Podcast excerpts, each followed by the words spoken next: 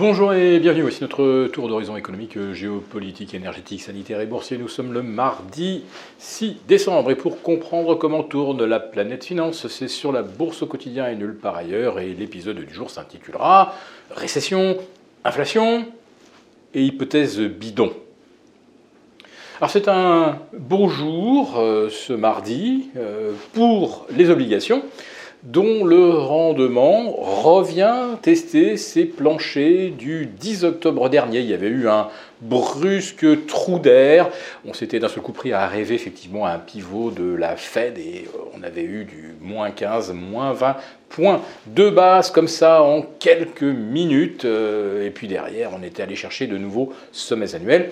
Euh, nos OAT qui se détendent de 6 ou 7 points aujourd'hui reviennent sur 2,30. les Bundes allemands vers 1,80. Et c'est vraiment là un, moment de potentiel euh, bascule. Si vous regardez effectivement le graphique depuis le 1er mars dernier, euh, vous voyez que si on devait euh, s'enfoncer sous 1,80 en Allemagne, sous les 3,60 aux États-Unis, eh bien, ce serait une nouvelle histoire qui commence sur les marchés de taux. Mais pour que cette histoire tiennent debout, il faudrait effectivement que l'inflation recule vers 2% en Europe, hein, puisqu'on est à 1,80 sur le 10 ans allemand, et on n'est pas très loin de cette valeur pour du 2 ans, ça veut dire qu'on a l'air de croire vraiment dur comme fer que l'inflation sera revenue à 2% à fin 2023, à 3% aux États-Unis, puisqu'on a déjà euh, une sorte d'anticipation implicite dans les spreads de taux euh, d'une inflation euh, divisée quasiment par deux, de 6 à 3%. Alors les marchés obligataires se trompent effectivement rarement. Euh, mais l'inversion de la courbe de taux ne veut pas dire forcément qu'il y aura moins d'inflation.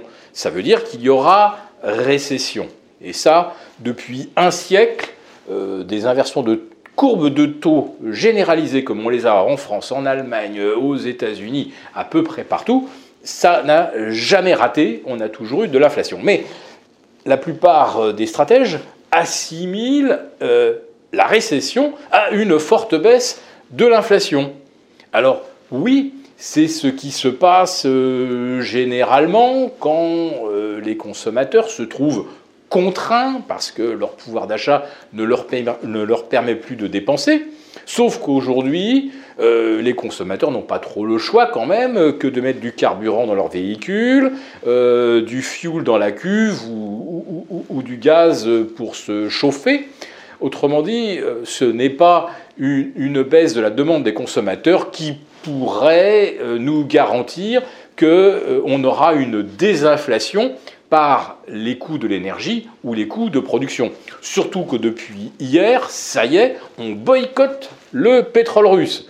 Ça, euh, avouez que c'était le moment ou jamais, alors que les premiers froids arrivent, de se priver du pétrole russe.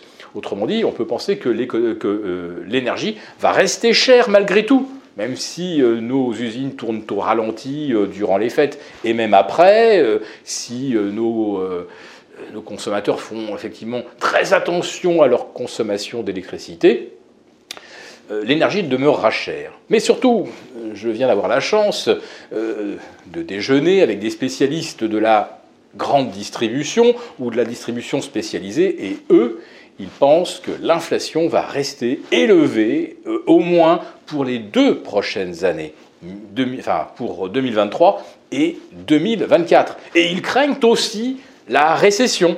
Bah oui, euh, avec beaucoup d'inflation, en tout cas 5%, c'est une hypothèse tout à fait crédible. Euh, forcément, les, ventes en volume vont baisser. Alors bon, sera touché comme d'habitude, en premier, euh, les loisirs, la restauration, tout ce que vous connaissez. Et puis bah, derrière, euh, derrière, ça va être dur, il va falloir serrer les dents pendant deux ans. Donc, ceux qui sont vraiment au contact des consommateurs, ceux qui passent des commandes, ceux qui savent que les prix de l'alimentaire ne vont pas rebaisser en 2023 ne croient pas du tout au scénario de la baisse de l'inflation. Mais les marchés, eux, continuent à y croire Et euh, ça illustre un petit peu euh, mon titre, récession, inflation et anticipation bidon. Mais ce qui compte, c'est de pouvoir dire chaque semaine sur les plateaux télé, oui, oui, oui, mais les marchés montent depuis neuf semaines parce que l'on anticipe une réduction de l'inflation.